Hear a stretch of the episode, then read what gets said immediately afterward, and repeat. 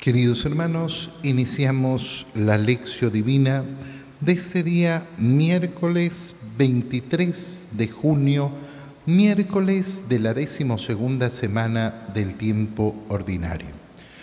Por la señal de la Santa Cruz de nuestros enemigos, líbranos Señor Dios nuestro, en el nombre del Padre y del Hijo y del Espíritu Santo. Amén. Señor mío y Dios mío, Creo firmemente que estás aquí, que me ves, que me oyes. Te adoro con profunda reverencia. Te pido perdón de mis pecados y gracia para hacer con fruto este tiempo de lección divina. Madre mía Inmaculada, San José, mi Padre y Señor, Ángel de mi guarda, interceded por mí. Continuando con la lectura del libro del Génesis que hemos retomado en esta semana, leemos hoy el capítulo 15, versículos 1 al 12 y 17 al 18. En aquel tiempo el Señor se le apareció a Abraham y le dijo, No temas, Abraham, porque soy tu protector y tu recompensa será muy grande. Abraham le respondió, Señor, Señor mío, ¿qué me vas a poder dar puesto que voy a morir sin hijos? Ya no me has dado descendencia, un criado de mi casa será mi heredero. Pero el Señor le dijo, ese no será tu heredero, sino uno que saldrá de tus entrañas y haciéndolo salir de la casa le dijo, mira el cielo y cuenta las estrellas si puedes. Luego añadió, así será tu descendencia. Abraham creyó lo que el Señor le decía, y por esa fe el Señor lo tuvo por justo. Entonces le dijo, yo soy el Señor el que te sacó de Ur, ciudad de los caldeos, para entregarte en posesión esta tierra. Abraham replicó, Señor Dios, ¿cómo, ¿cómo sabré que voy a poseerla? Dios le dijo, tráeme una ternera, una cabra y un carnero, todos de tres años, una tórtola y un pichón. Tomó Abraham aquellos animales, los partió por la mitad y puso las mitades una enfrente de la otra, pero no partió las aves. Pronto comenzaron los buitres a descender sobre los cadáveres y Abraham los ahuyentaba. Estando ya para ponerse el sol, Abraham cayó en un profundo letargo y un terror intenso y misterioso se apoderó de él. Cuando se puso el sol, hubo densa obscuridad y sucedió que un brasero humeante y una antorcha encendida pasaron por entre aquellos animales partidos. De esta manera hizo el Señor aquel día una alianza con Abraham, diciendo, a tus descendientes doy esta tierra, desde el río de Egipto hasta el gran río Éufrates. Palabra de Dios. La primera cosa importantísima para fijarnos en esta parte del libro del Génesis es responder a la pregunta ¿qué es la fe? Porque hemos escuchado, hemos leído cómo eh, efectivamente Abraham cree en esa palabra del Señor.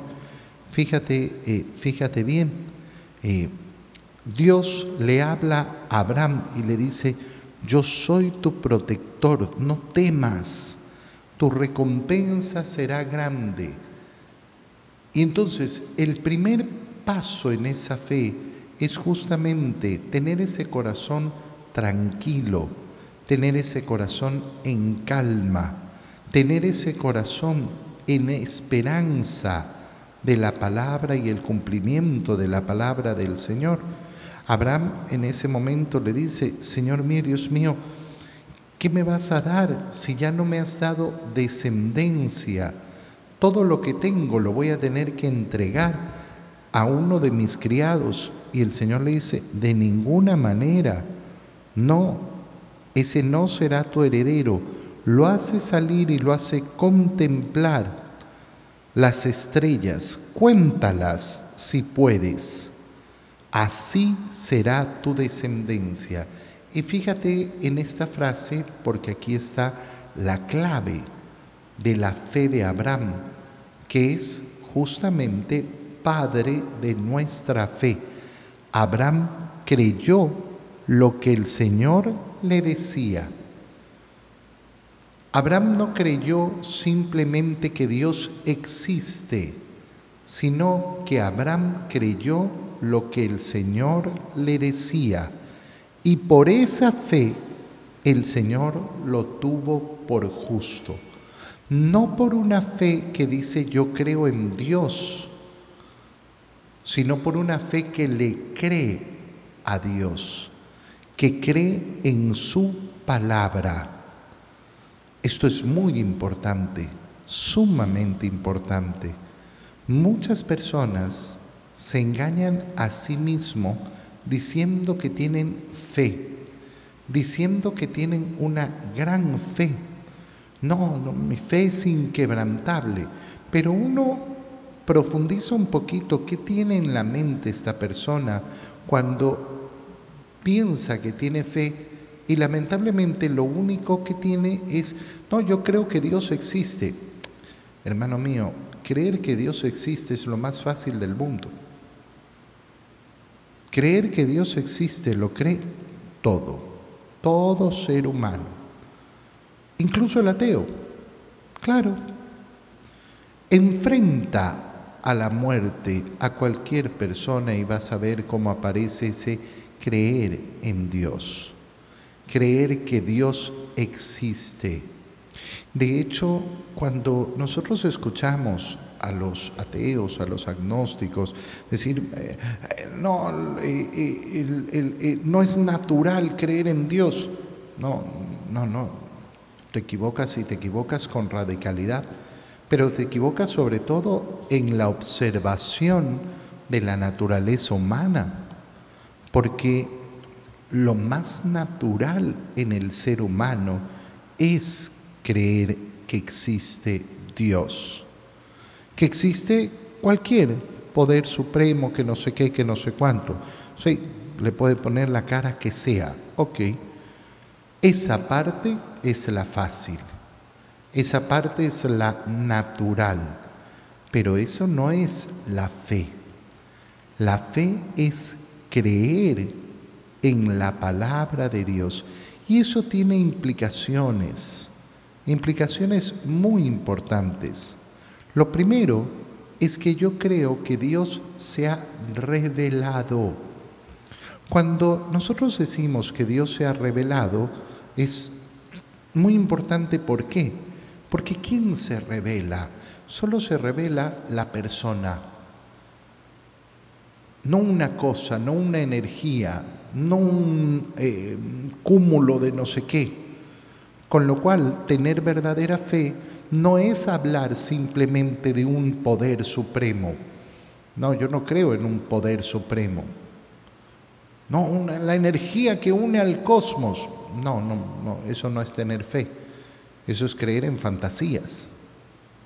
Cuando nosotros decimos que tenemos fe, creemos en un ser personal, en una persona que se revela, es decir, que entra en comunicación conmigo.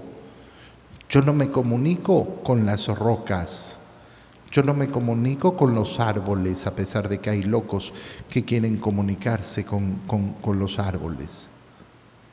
Yo no me comunico eh, con la energía, yo me comunico con la persona. Y ese Dios se ha revelado, es decir, se ha comunicado. Es un ser personal. Y me ha hablado. Y entonces tener fe es justamente eso, creer en ese Dios que no es mudo, sino que se revela, que se da a conocer y que me va y que me da a conocer su deseo hacia mí. ¿Y por qué tiene un deseo hacia mí? Porque me ha creado, porque es mi creador y me ha creado por un motivo. No me ha creado porque estaba aburrido. No, me ha creado porque tiene un plan para mí. Mira cómo en una sola frase se puede hondar tan profundo en esa fe y es tan importante, tan importante. Te ejemplifico. No, yo tengo, yo tengo mucha fe. Y yo le digo a la persona, disculpa, tú no vienes nunca a misa, no comulgas hace tantos años. ¿Dónde está tu fe? Ah, no, en, en mi corazón, no, no, no está en tu corazón, está en tu imaginación. Tienes una fe imaginaria. La fe no está en la imaginación. La fe no es un pensamiento. Ay, yo, yo, yo pienso que creo en Dios. eso es imaginar. La fe, la fe son obras. Obras. La fe se demuestra efectivamente en obras y ahí donde no hay obras, no hay fe. ¿Y cuál es la primera obra de la fe? Creer en la palabra del Señor. Si yo no le creo al Señor, entonces no creo en Él. No creo en ese ser personal que se ha revelado para darme a conocer cuál es su deseo hacia mí, cuál es su plan hacia mí. Toma y come, esto es mi cuerpo. Toma y bebe, esta es mi sangre. El que come mi cuerpo y bebe mi sangre tendrá vida eterna y yo lo resucitaré el último día. Esto es esto es efectivamente lo que el Señor nos dice. Si yo no le creo al Señor, entonces no tengo fe. Esta es la fe de Abraham que el Señor aprecia. Y por esa fe el Señor lo tuvo por justo. Por justo, ¿por qué?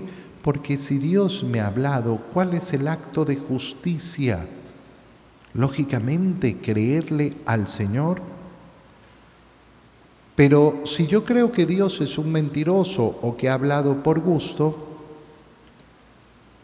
y es tremendo, ¿eh? es tremendo ver esta actitud en tantas personas, cuando se inventan sus propias teorías.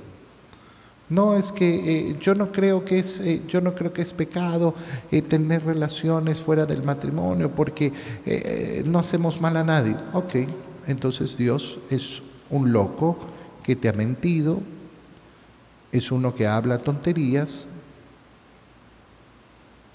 y tú obviamente no crees ni en él ni le crees a él. No, yo sí tengo fe. No, no, no, hermano mío. No, es que yo creo que el matrimonio, hay, que, la iglesia tiene que cambiar porque uno pasa esto. Discúlpame hermano, no cometerás adulterio. Si tú no le quieres creer al Señor, bueno, claro, cada uno es libre en este mundo de hacer lo que le dé la gana, ¿no? Pero no, no, no puedo decir que tengo fe, que creo en Dios no, no le creo a Él. No creo en su palabra. Esas personas que se llenan de doctrinas tan falsas. No, Dios es amor, el infierno no existe. Eh, ah, bueno, entonces Jesús es un mentiroso.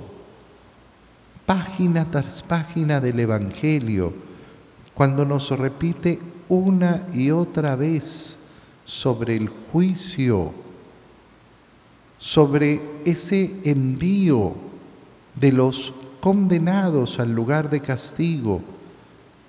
y de la gloria que le corresponde a aquellos que viven de acuerdo a los mandatos del Señor. No, todo eso es mentira para ti.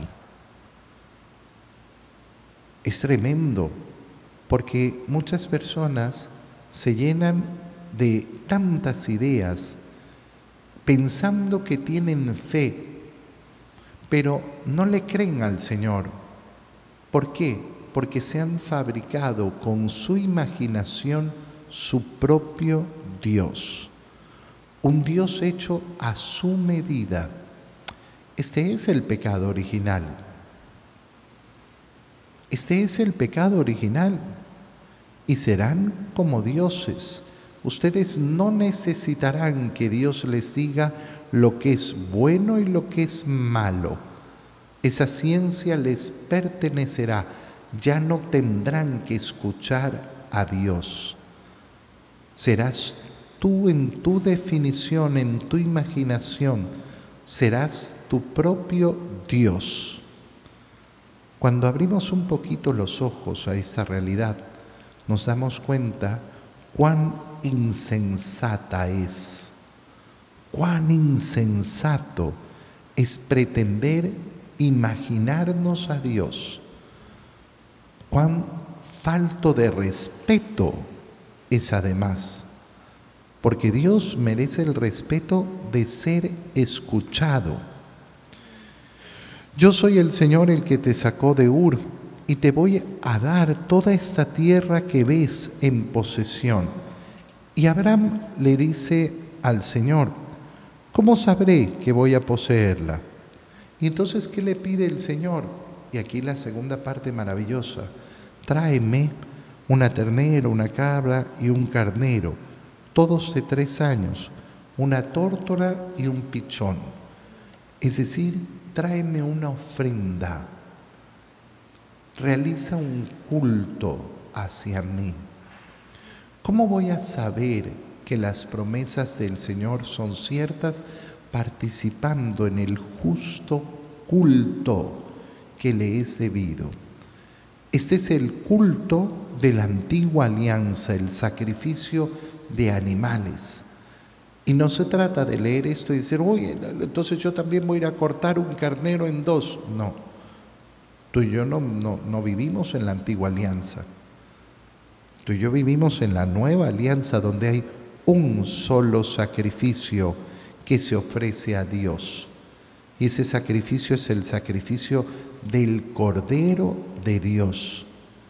Y ese sacrificio lo realizamos en la Santa Misa, donde entramos a participar no de un nuevo sacrificio, sino del único sacrificio del Cordero de Dios en la cruz. Fíjate qué importante, ¿por qué?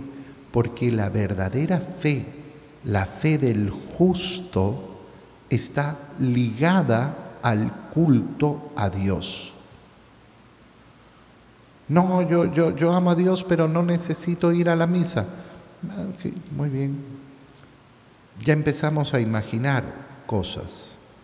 Ya imaginamos a proyectar mis propias, eh, mis propias ideas locas porque a mí me gusta no sé qué y no sé cuánto. Ok, muy bien. Resulta que el culto a Dios no es el culto que a mí me gusta darle a Dios, el culto que yo me imagino, no. El Señor le ha dicho qué es lo que tiene que presentar. Tienes que traerme una ternera, un cabrito, un pichón, una paloma. El Señor le indica el modo en que va a realizar ese culto de alabanza ese culto de glorificación a Dios. No es el hombre el llamado a inventarse el culto, no. Por eso es que nosotros hacemos lo que el Señor nos ha dicho. Hagan esto en conmemoración mía. Qué bonito además es ver cómo los buitres quieren hacerse de esas ofrendas al Señor. Pero Abraham está ahí impidiendo impidiendo eh, que los buitres se coman la comida, ahuyentándolos en esa acción de defensa de aquello que le pertenece al Señor, no le pertenece a los buitres. Esta ofrenda es para el Señor, entregada para el Señor. De esta manera hizo el Señor aquel día una alianza con Abraham. A tus descendientes doy esta tierra. Y efectivamente esa es la antigua alianza. La nueva alianza, ¿cuál es?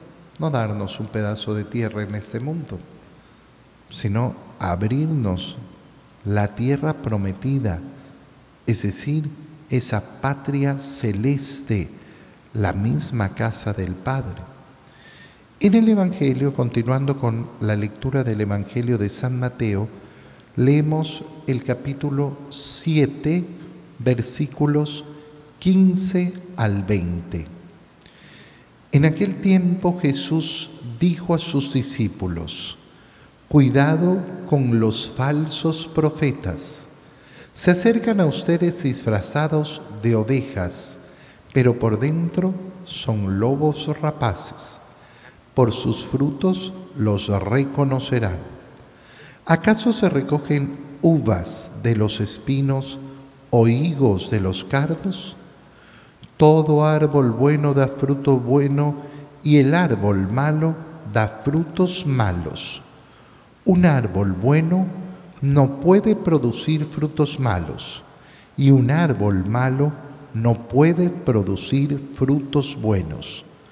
Todo árbol que no produce frutos buenos es cortado y arrojado al fuego. Así que por sus frutos los conocerán. Palabra del Señor. En esta parte del Sermón de la Montaña el Señor nos alerta sobre esos falsos profetas. Y fíjate bien, porque ¿cuándo van a existir los falsos profetas? Siempre. Por eso nos alerta el Señor. Por eso nos está alertando. Atentos, cuidado con los falsos profetas se acercan disfrazados de ovejas, pero son en verdad unos lobos rapaces, aquellos que buscan efectivamente su propia conveniencia.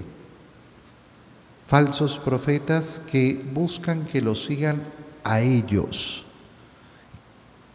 que los alaben a ellos, que buscan llenarse los bolsillos de dinero siempre vamos a tener que estar atentos, muy atentos. Ya sabemos bien que no todo lo que brilla es oro. Y por eso tenemos que ser capaces efectivamente de ser muy prudentes a la hora de ver a quién escucho, a quién sigo no, es que esta persona era buenísima, hacía no sé qué y hacía no sé cuánto. Y, pues, y, era un estafador. Y esta historia la repetimos una y otra y otra y otra vez. ¿Quién cree en falsos profetas? Aquel que va por la vida desesperado. Aquel que va por la vida desesperado y es lógico que en la desesperación uno encuentre cualquier cosa. Por eso no tenemos que permitir nunca que la desesperación domine nuestro corazón. Por eso es tan importante siempre, ante todas las circunstancias, ante todos los momentos, mantener la calma. Pero es que yo necesito una solución inmediata a mi problema. Ten mucho cuidado, las soluciones inmediatas no, no, no existen. Las soluciones profundas y verdaderas se trabajan. Las soluciones profundas hay que efectivamente trabajarlas. Delante de la enfermedad, sea propia, sea de los familiares, ¿cuántos son los que terminan yendo a falsos profetas, a brujos, No, es que me dijeron que era una persona buenísima, que era de Dios, que no sé.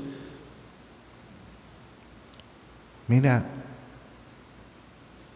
en la palabra del Señor encuentras efectivamente todo lo que necesitas. En el verdadero culto al Señor encuentras todo lo que necesitas. En los sacramentos de la salvación que han brotado del costado abierto de Cristo, encuentras todo lo que necesitas. No es en otro lado.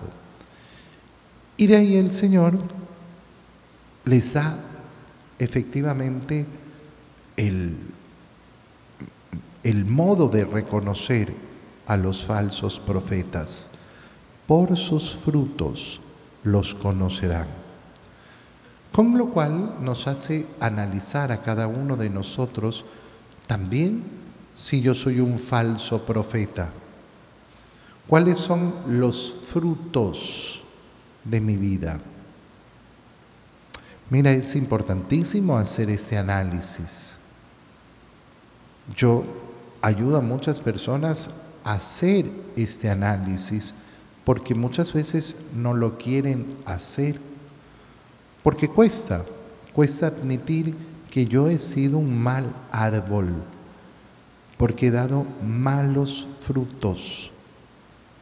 No, yo, yo siempre he tenido una fe enorme, yo siempre, eh, no sé qué, yo les hice hacer los sacramentos a mis hijos y no sé cuánto y no sé qué, pero resulta que todos mis hijos dejaron la fe. Claro que está la libertad de los hijos, pero cuando en una familia uno ve que ninguno de los hijos tiene fe, ¿cuál es la única conclusión a la cual podemos llegar? ¿Cuál es la única conclusión a la cual podemos no podemos no lo que pasó no no no no ya ponte la mano en el corazón. Ponte la mano en el corazón. No se les transmitió verdaderamente la fe. Algo se hizo mal. Los frutos que he dado no son buenos. No son buenos. No, pero mis hijos no son unos desgraciados ni unos asaltantes. No, obvio, gracias a Dios. Significa que algo sí les enseñaste. Que algo del valor del corazón cristiano sí les transmitiste pero que algo faltó, por supuesto. Los frutos de nuestra vida, ¿cuáles son? ¿Cuáles son los frutos? Esa siembra que yo he realizado a lo largo de los años. Si los frutos son frutos que lamentablemente son superficiales, entonces lógicamente significa que yo me he dedicado a sembrar con superficialidad. Pidámosle al Señor hoy día, Señor, que yo no tenga miedo de contemplar los frutos de mi vida, que no tenga miedo de contemplar cuáles son los frutos de mi vida, para saber verdaderamente si he caminado tu camino o he caminado mi propio camino. Y para que pueda, si es necesario, corregir inmediatamente y cambiar lo que tiene que cambiar en mi corazón. Te doy gracias, Dios mío, por los buenos propósitos, afectos e inspiraciones que me has comunicado en este tiempo de lección divina te pido ayuda para ponerlos por obra. Madre mía Inmaculada, San José, mi Padre y Señor, Ángel de mi guarda, interceded por mí. María, Madre de la Iglesia, ruega por nosotros. Queridos hermanos, que tengan un feliz día.